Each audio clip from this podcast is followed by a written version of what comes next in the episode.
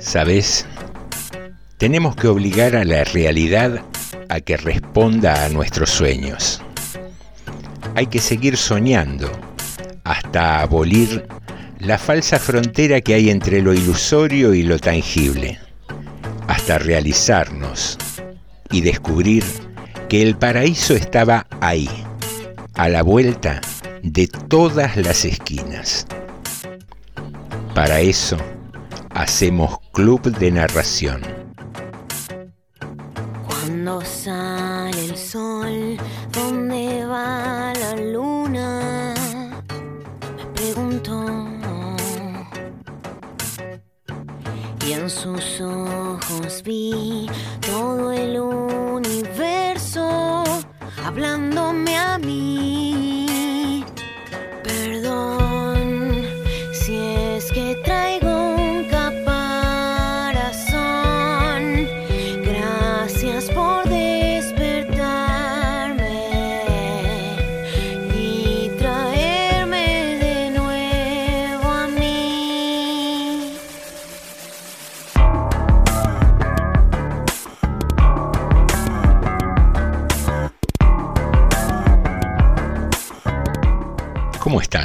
Muy buenas noches. Bienvenidas y bienvenidos al episodio número 18 de la segunda temporada de Club de Narración, siempre aquí en FM 89.5, la radio municipal de General Rodríguez, punto de encuentro de cada lunes pasadas las 22 para compartir un rato disfrutando de literatura, alguna que otra charla y buena música. Continuando con la presentación formal del programa, para aquellos que no lo conocen, pueden contactarse con nosotros a través de Facebook e Instagram, allí nos buscan como Club de Narración, y también en Spotify, la plataforma de audio, en la cual pueden encontrar este y los programas anteriores, también buscándonos como Club de Narración. Un lunes 19 de julio, muy frío, que podríamos decir que mantuvo una línea de conducta con el fin de semana, que más allá de haber sido soleado, fue muy ventoso y frío. Un lunes que nos invita a bajar un cambio, a parar un poco la moto y tomarnos un café, tal vez unos mates y por qué no una copa de rico vino para aquellos que somos amantes de esa bebida y entretenernos un rato con la frecuencia del 89.5, la radio municipal, que acompaña tanto aquí en Rodríguez a, lo largo del día con toda su programación. Queríamos comentarte un, par de hechos que nos llevaron a, a, hacer una pequeña reflexión. Una es una anécdota personal que eh, comentábamos con amigos, gente de aquí del club, y en un viaje a La Plata que hice recientemente, me detuve en una estación de servicio, voy al baño y me encuentro, como es clásico, el cartelito con la silueta del hombre en la puerta del baño y más abajo indicaban que había cambiador para bebés, esa especie de plataforma donde uno apoya al bebé y lo puede cambiar. Pero este aquí que la silueta del ser humano que indicaba el dibujo del cambiador y el bebé era la de una mujer. Me llamó la atención que en la puerta del baño de hombres el cartel que indicaba que había un cambiador no fuera con la silueta de un hombre. Y en esta semana se cumplió el décimo aniversario de la ley de matrimonio igualitario. Argentina realmente ha sido pionera en un montón de leyes uno puede ver la actividad también del INADI y las preocupaciones por eh, un léxico más inclusivo, pero digo, ¿cuánto nos falta, no? ¿Cuánto nos falta de esos pequeñitos detalles que muchas veces, inocentemente, porque llevamos un historial ancestral de roles y conductas asociados al sexo de las personas, y me reía porque este sábado estaba viendo el programa de Andy Kuznetsov y estaba invitado Pipo Gorosito. Y hablaban de la dedicación que él tenía para con sus hijos, para con su familia. Y en un momento dice, no, porque yo con los chicos soy un maricón terrible, si tienen fiebre me preocupo y bla, bla, bla. Y digo, yo, yo estoy absolutamente convencido que lo dijo sin ninguna mala intención, pero digo, ¿cuánto tenemos adentro ¿no? de esta cultura donde la sensibilidad de un hombre es mariconeo? ¿Por qué la asociamos con una elección sexual? ¿Por qué solo una mujer puede cambiar a un bebé? Yo sé que las nuevas generaciones tienen una visión muchísimo más amplia y abarcativa que la nuestra. Pero digo, ¿cuánto nos falta, no? ¿Cuánto nos faltan esos pequeñitos detalles que parecen insignificantes, pero son los que nos van a abrir un poco la cabeza, los que nos van a permitir ser ejemplo de nuestros hijos en lo que es contención y comprensión. Y otra reflexión que nos despertó fue el haber tomado conocimiento de una anécdota referida a una antropóloga llamada Margaret Mead, a la cual le preguntan cuál es el primer signo de civilización. Y su respuesta fue sorprendente y se volvió eh, muy conocida con el paso del tiempo, y fue la siguiente. Ella sostuvo que el primer signo de civilización fue haber encontrado un hueso fémur roto y soldado, o sea, una fractura curada. ¿Y por qué dijo esto? Porque ella sostenía, con muchísimo criterio, que cualquier especie de, del reino animal que se fracturara una pierna estaba inevitablemente condenado a la muerte, porque no podía trasladarse para proveerse alimento, para proveerse de agua, no podía huir para protegerse de los ataques de otras especies predadoras, y que hayan encontrado un hueso de un ser humano fracturado y soldado, indica que hubo otro de su especie, otro par de su especie, que lo guareció, lo protegió y lo cuidó el tiempo necesario para que se produzca la sanación de ese hueso. Entonces es una mirada maravillosa como punto de partida de la civilización. Cuando, para quienes no tenemos un razonamiento tan profundo, nos preguntan cuál es el, primer signo de civilización, pensamos, no sé, en la rueda, en, un utensilio para eh, defenderse, en un arma, en, eh, en algún instrumento, alguna herramienta. Y digo, qué mirada tan maravillosa, ¿no? De, decir, el primer signo de civilización es el cuidado hacia el otro, hacia el prójimo, hacia el par, y que eso nos transforme en civilizados. Y, y ese razonamiento lleva a hacer un nuevo clic y abrir una ventanita y preguntarnos, con estas pequeñas costumbres que nos cuesta tanto quitarnos de encima, como el cartelito en el baño de hombres con la silueta de una mujer que indica que hay un cambiador, con una expresión que sé que se hizo desde la más absoluta inocencia, de decir que uno mariconea porque es sensible con sus hijos, o esta anécdota de respuesta de que la civilización es el cuidado por el otro, abrimos una ventana y nos preguntamos, ¿no nos estaremos volviendo cada vez más incivilizados? Una reflexión para arrancar en este frío lunes de julio. Para todos y todas, bienvenidos y bienvenidas a un nuevo episodio del Club de Narración.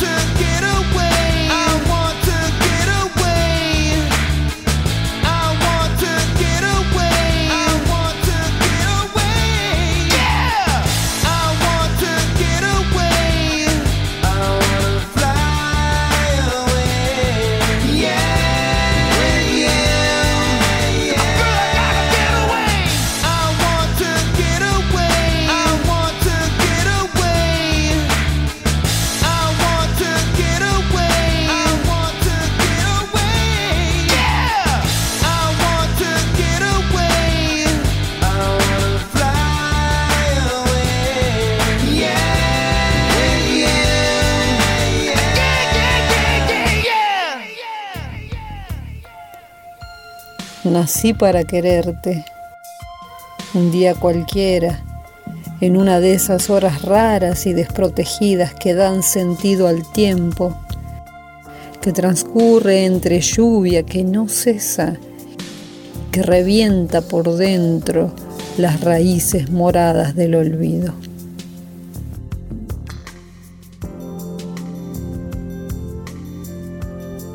Nací para quererte. Cristina Requejo. Noche de lunes. Estás escuchando Club de Narración. Club de Narración.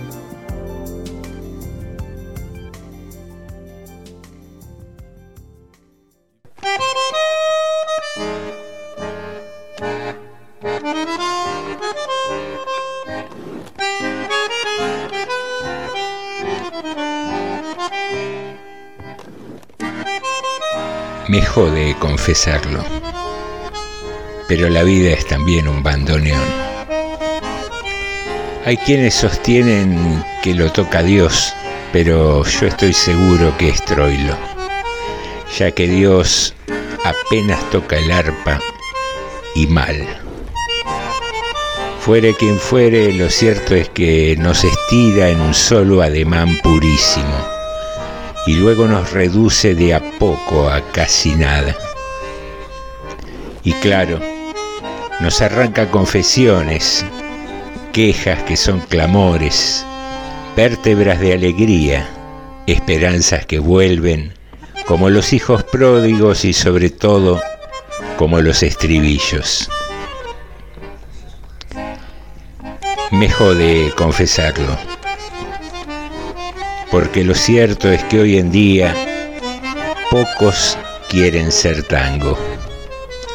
La natural tendencia es hacer rumba, o mambo, o cha-cha-cha, o merengue, o bolero, o tal vez casino.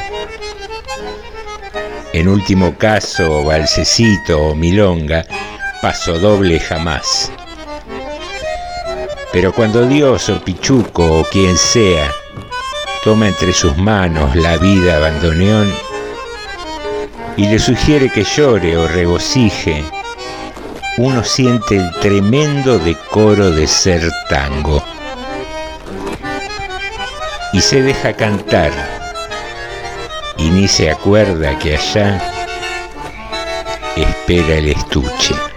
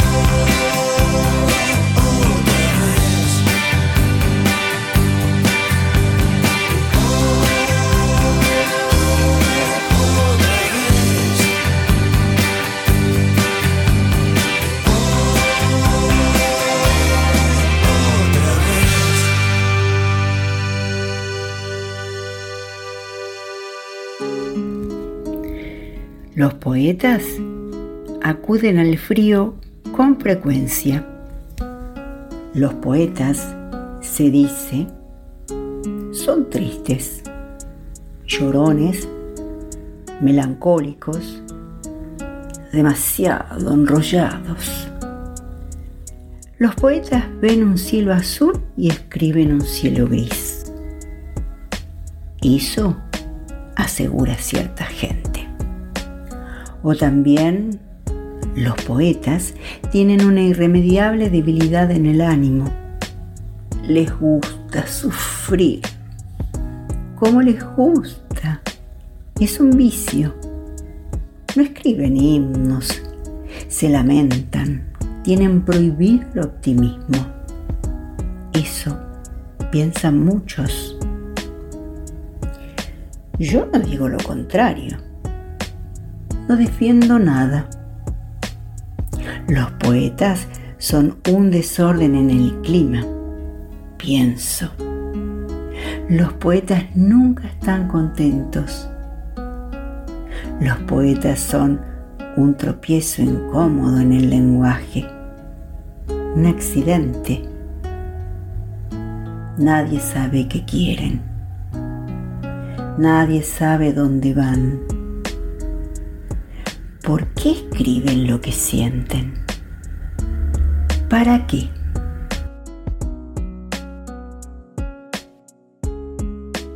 Tarjeta de presentación. Alberto Barrera Tisca. Voz. Cristina Samaniego.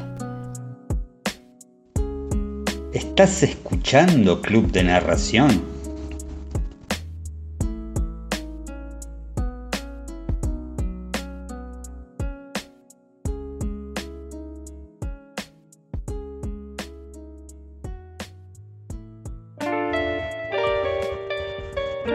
No la podía alcanzar. Iba apurada. Estaba en los relojes, en los trenes. Tenía risas, palabras, indecencias. Un trajinar de citas y ya salgo. No la podía alcanzar, ella y sus cosas. Sus ojos de mirar y querer tanto. Su pequeña moneda compartida. Sus manos de trampear y dar la mano. ¿Cómo le iba a alcanzar sin nada dentro? Debo decir que fue bastante grave. Debo decir, casi nos separamos para siempre. Me quedé solo, la perdí de vista. Después, yo no sé cómo, una mañana, quizás el aire, una palabra, un pájaro, me puse al lado y la seguí. A la vida.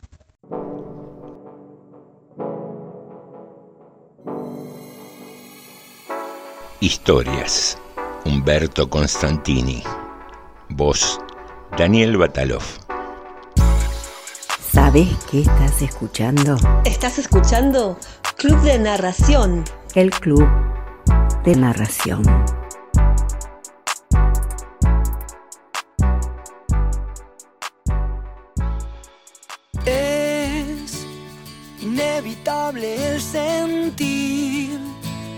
Que cruzan puente entre tu abrazo y lo que siempre había esperado. Descansa entre tus manos lo que alguna vez fui. Puedo ver tus ojos como un déjà vu. Pensar que el tiempo lo manejas tú. Y aunque vague por lo absurdo, siempre busco y te descubro entre la multitud. Mírame un instante, yo ya estuve aquí, ya te di mi amor, me llenaste el alma y con la tuya hice el sueño que despierta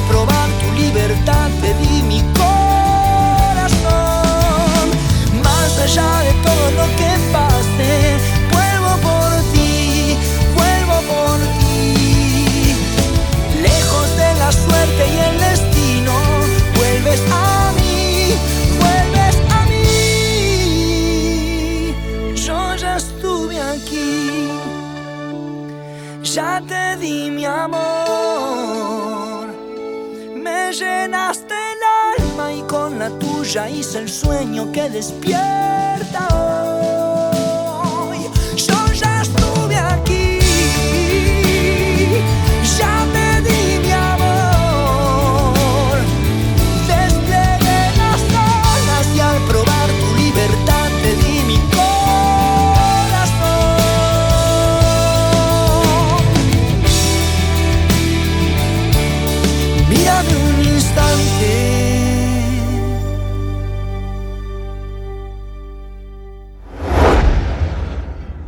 Querida sobrina, espero que al recibir esta te encuentres bien. Yo estoy maravillosa. Siempre me acuerdo tanto de todos ustedes y el otro día me dije, ay, qué vergüenza, qué abandonada que la tengo esta chica. Así que me decidí y me voy a pasar un mes con ustedes. Tu tía. Querida tía, qué alegría recibir su carta. Realmente no esperábamos que se acordara de nosotros. Pero qué pena, mi casa es muy chica y no podría ofrecerle las comodidades que quisiera. No sabe cuánto lo lamento, pero seguro que no va a faltar oportunidad. Un beso grande de su sobrina que tanto la quiere. Querida sobrina, mi amor, criatura, ¿por qué te pones en esas molestias? Me escribís como si fuera a visitarte un presidente. No te preocupes por mí. Yo en cualquier lugarcito me arreglo. Me pueden dar la cama matrimonial y ustedes se acomodan por ahí, que son jóvenes, no como una. Estuve pensando que me puedo quedar más de un mes. Tu tía. Querida tía, qué suerte que se puede quedar más de un mes. Cuando se lo conté a mi marido se puso loco de contento. Pero enseguida nos amargamos, porque nos dimos cuenta de que en la fecha en que usted puede venir, nosotros no estamos. No sabe cuánto lo sentimos, pero seguro que no va a faltar oportunidad para que venga a pasar dos o tres días. Tu sobrina. Querida sobrina, qué cabecitas de novios que tienen ustedes dos. Si todavía no te había dicho la fecha, mi amor, no se hagan tanto problema. Yo voy a llegar el 12 de mayo y ya saqué regreso para el 10 de julio. Tuve buena suerte porque casi no consigo. Tu tía. Querida tía, la verdad qué suerte que tuvo en conseguir los pasajes. Pero mire, con Carlos estábamos comentando lo que son las cosas. Ni que hubiéramos sabido. Esa es la fecha justa que le decía que no íbamos a estar. Yo me puse muy mal, pero Carlos me dice que no me preocupe, que seguro no va a faltar oportunidad que venga un día. Su sobrina que tanto la adora. Querida sobrina, ay, mi amor, pero no importa, si total yo puedo correr las fechas. Total, con estos pasajes no hay problemas. Además, con las ganas que tengo de conocer a tus últimos tres nenes, que todavía no los conozco, son unos vagos ustedes. La última vez que me invitaron fue para cuando nació Fabiancito, ¿te acordás? Mándame a decir las fechas nomás. Tu tía. Querida tía, sí, me acuerdo que usted estuvo para cuando nació Fabián, porque cuando vino a visitarnos yo todavía no estaba embarazada. En cuanto a su viaje, parece cosa del destino. A Carlos en el trabajo lo trasladan a un lugar lejísimo, que todavía no sabemos. Nos van a decir cuál es cuando recién lleguemos. Es una pena, pero igual, no se preocupe, porque ni bien nos instalemos, le escribo mandándole nuestra nueva dirección. Así se pasa a tomar un rico té alguna tarde. Seguro que no va a faltar oportunidad. Su sobrina. Correspondencia. Luis María Pesetti. Voces. Graciela Ocampo. Laura Chazarreta.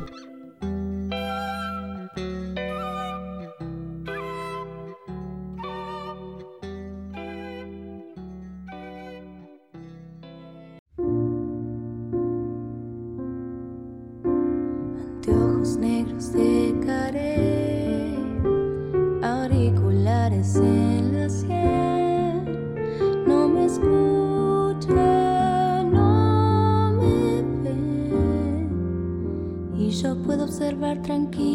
La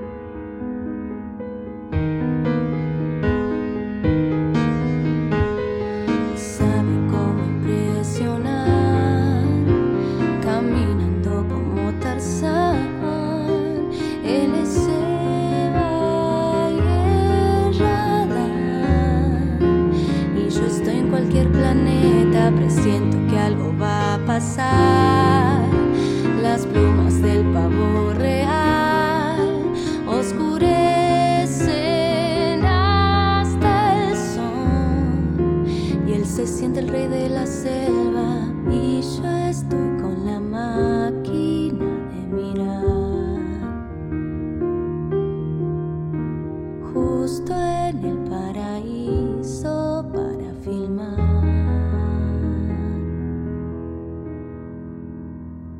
Yo puedo compaginar la inocencia con la piel.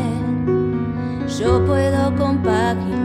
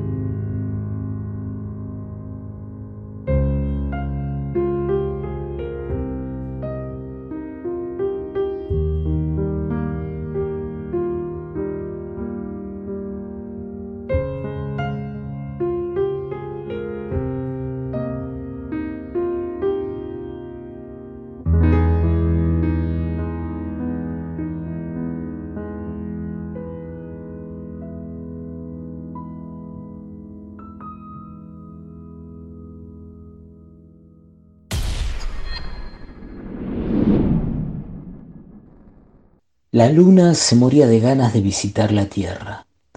Después de mucho dudar, se dejó caer. Había venido por un rato no más, pero quedó atrapada en la copa de un árbol cuando empezaba su viaje de regreso al cielo.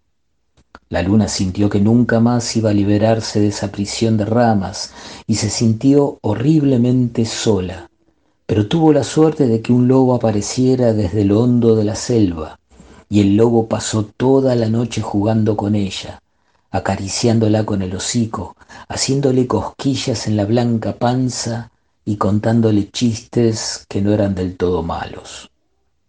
Poco antes del amanecer, el lobo la ayudó a liberarse del ramaje y la luna se marchó cielo arriba.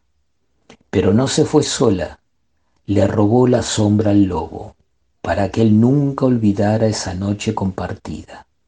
Por eso el lobo aúlla, está suplicando que la luna le devuelva su sombra robada. La luna se hace la sorda. La luna, Eduardo Galeano. Voz, Luis Milicay. No sé en qué idioma me hablan. ¿Qué significa? Si te parece, paso. ¿Qué quiere decir? Hay un café muy cerca. En casos así, tengo la pereza de un hipopótamo. No me interesa averiguar y entro en el silencio como en un vestido. Mi obsesión son las cosas por su nombre. Texto Valeria Parizo. Voz Cristina Samaniego. Seguimos en el Club de Narración.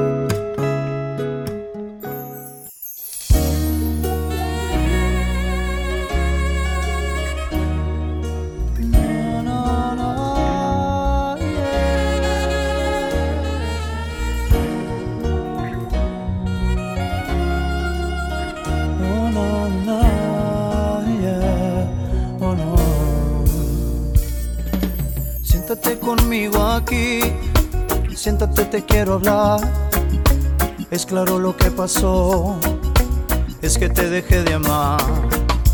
Mucho tiempo sin saber qué es lo que querías vos, pero yo sabía en mí qué es lo que quería yo.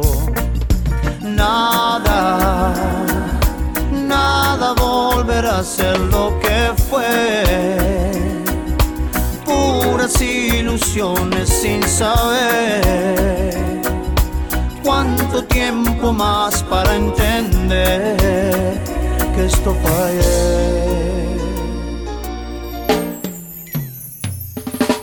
Mucho tiempo te esperé y sigo sentado aquí. Pasa el tiempo y mi canción ya no suena como ayer. Marchitándome estoy si sigo pensando así, si detengo el corazón por lo que ya yo te di, nada, nada volverá a ser lo que fue. Puras ilusiones sin saber cuánto tiempo más para entender que esto fue.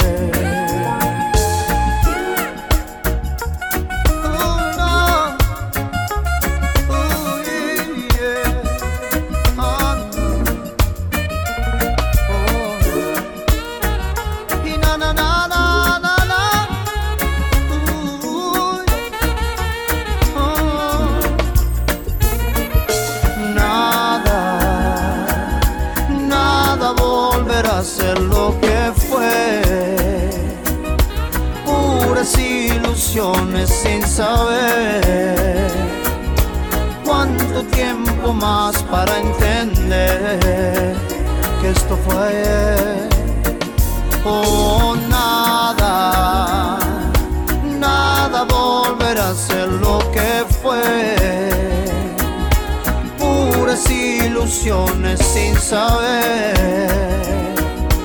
cuánto tiempo más para entender que esto fue ayer. Oh, nada, nada volverá a ser lo que fue. Puras ilusiones sin saber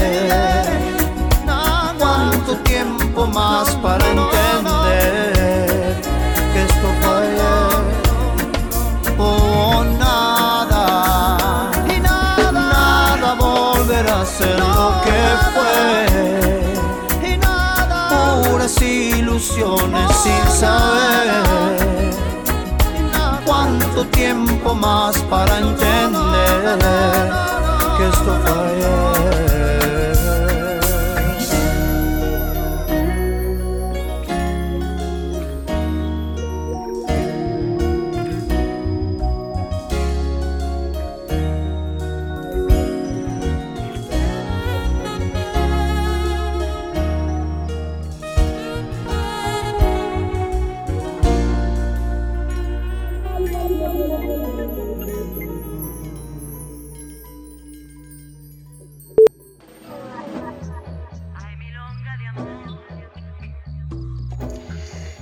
Hay una calle en Flores en la que viven todas las novias abandonadas.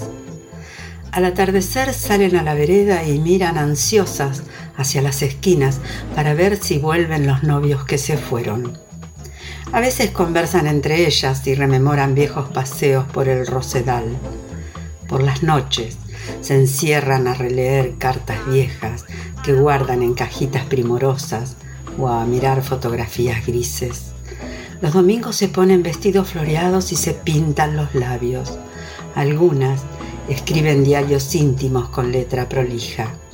Dicen que no es posible encontrar esa calle, pero se sabe que algún día desembocará en la esquina el batallón de los novios vencedores de la muerte para rescatar a las novias perdidas y llevarlas de paseo al Rosedal. Esto será dentro de mucho tiempo, cuando endulce sus cuerdas el pájaro cantor. Existen por ahí infinidad de personas confiables que juran que el amor es posible en todos los barrios. No habrá de discutirse semejante tesis, pero el que tuviera que vivir pasiones locas es mejor que no pierda el tiempo en rumbos equivocados. Una historia terrible está esperando en Flores. La calle de las novias perdidas, Alejandro Dolina. Estás escuchando Club de Narración. Club de Narración.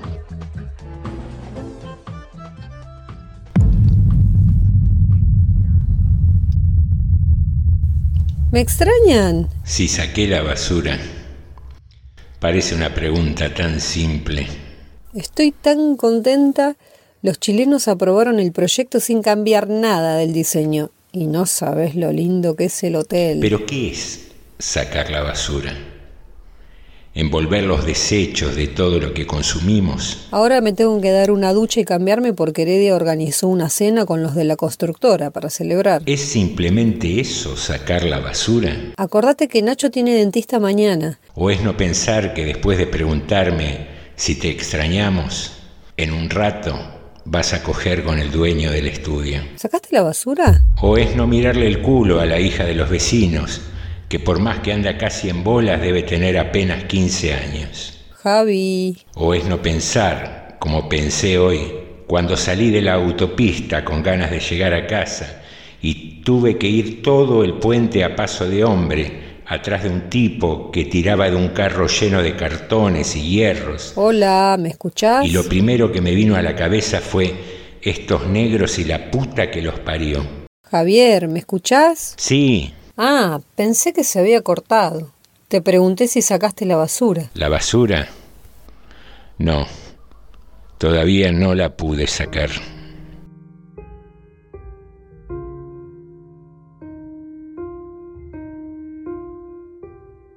Sacar la basura.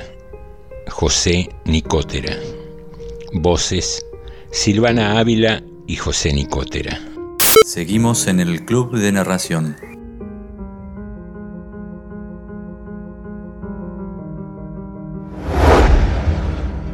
A la casa de las palabras acudían los poetas, soñó Elena Villagra. Las palabras, guardadas en viejos frascos de cristal, esperaban a los poetas y se les ofrecían, locas de ganas de ser elegidas. Ellas rogaban a los poetas que las miraran, que las olieran, que las tocaran, que las lamieran. Los poetas abrían los frascos, probaban palabras con el dedo, y entonces se relamían o fruncían la nariz. Los poetas andaban en busca de palabras que no conocían y también buscaban palabras que conocían y habían perdido. En la casa de las palabras había una mesa de los colores. En las grandes fuentes se ofrecían los colores y cada poeta se servía del color que le hacía falta. Amarillo limón o amarillo sol azul de mar o de humo, rojo lacre, rojo sangre, rojo vino.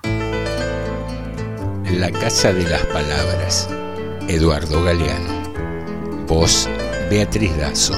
Seguimos en Club de Narración. En Sumatra, Alguien quiere doctorarse de adivino. El brujo examinador le pregunta si será reprobado o si pasará. El candidato responde que será reprobado. Jorge Luis Borges, el adivino. Seguimos en Club de Narración.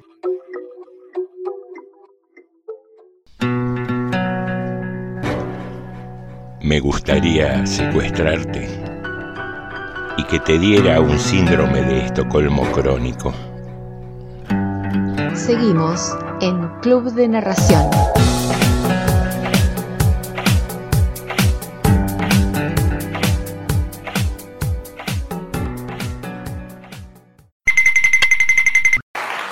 Propósito del racismo no puedo resistir la tentación de leer algo que no es mío, es de un gran poeta de Senegal, Leopold Senghor, pero que yo lo incluí en el libro porque me pareció que él decía lo que yo hubiera querido decir con las mejores palabras. Es un poema que dice así, querido hermano blanco, cuando yo nací era negro, cuando crecí era negro, cuando me da el sol soy negro, cuando estoy enfermo soy negro, cuando muera seré negro. Y mientras tanto, tú, cuando naciste eras rosado, cuando creciste fuiste blanco, cuando te da el sol eres rojo, cuando sientes frío eres azul, cuando sientes miedo eres verde, cuando estás enfermo eres amarillo, cuando mueras serás gris. Entonces, ¿Cuál de nosotros dos es un hombre de color? Seguimos en el Club de Narración.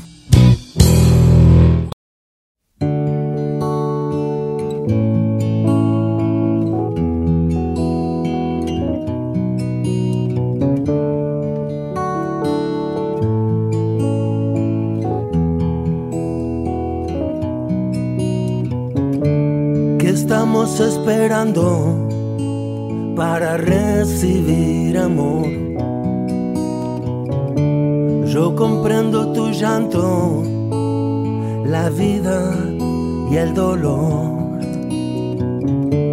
Me ha tomado el tiempo para vernos otra vez. Duérmanse un poquito y recíbanme.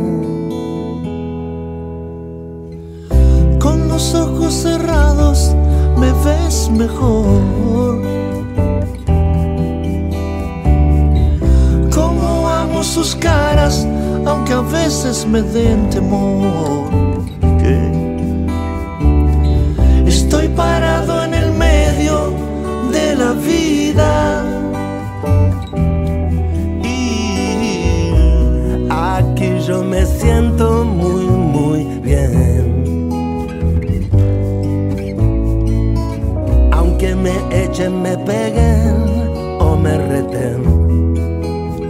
Yo ya no lo sentiré yo sé que todos son igual a mí.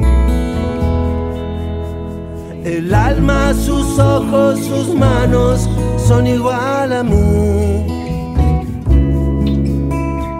El alma, sus ojos, sus manos son igual a mí.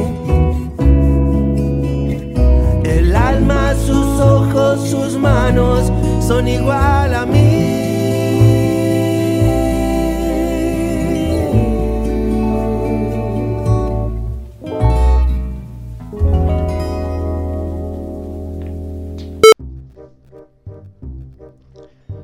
Todos tenemos o hemos tenido una etapa oscura en algún momento de nuestra vida, algo de lo que nos avergonzamos, que discretamente omitimos o categóricamente negamos. Y yo no soy la excepción.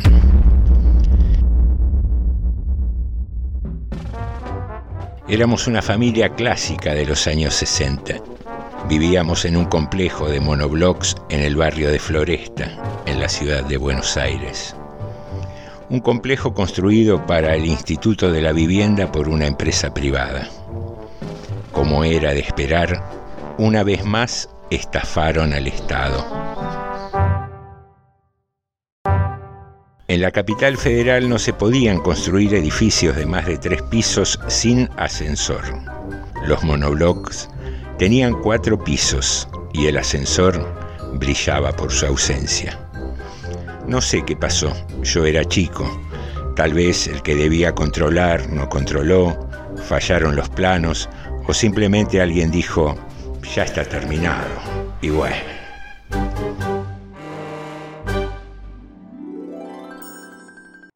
Nosotros vivíamos en Fernández 520, edificio 8, cuarto piso, departamento 17. Repito, cuarto piso, departamento 17.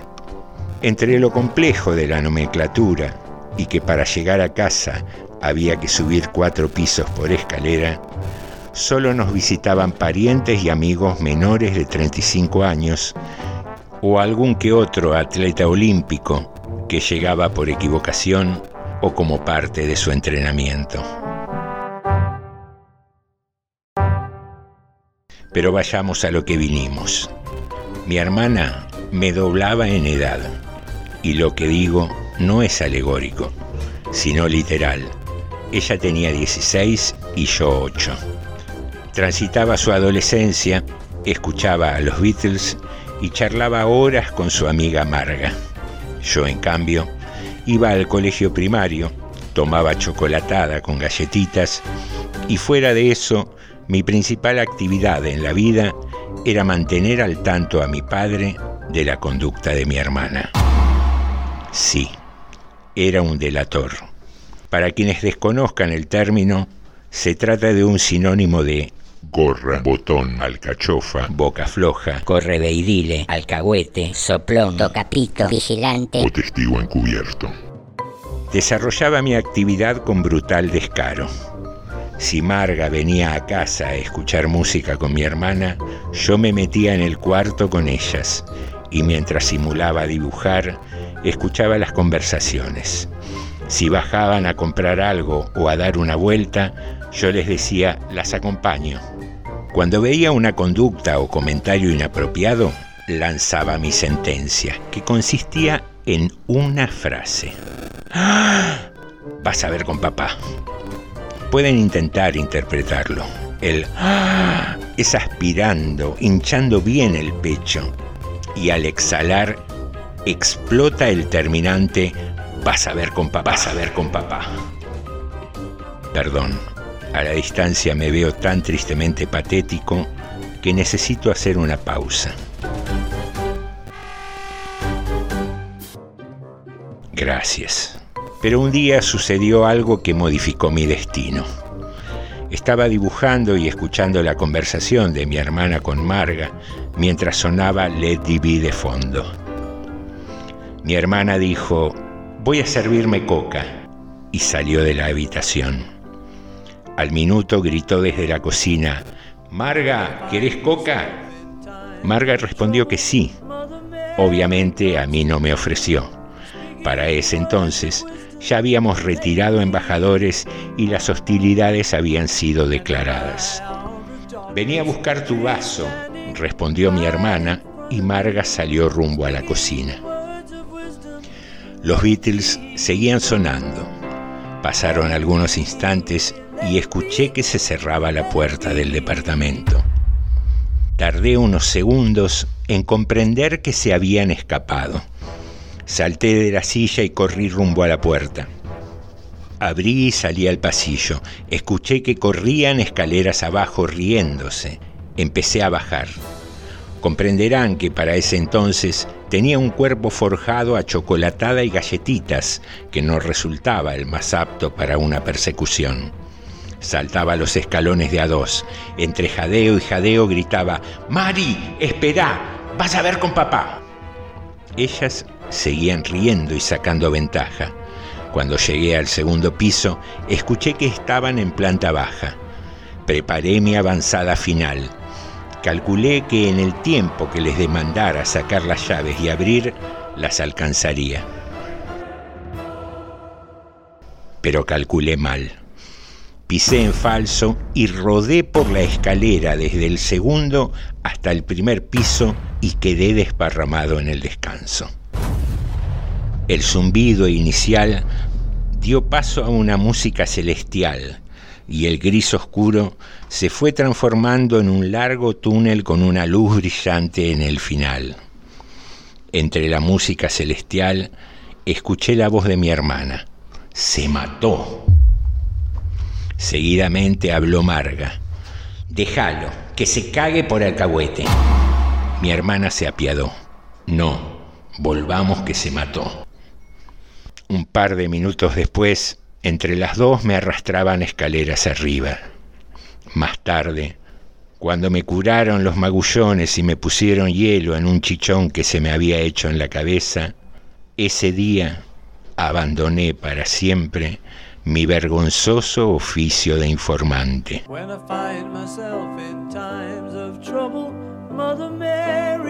Nuestro lado oscuro. José Nicotera.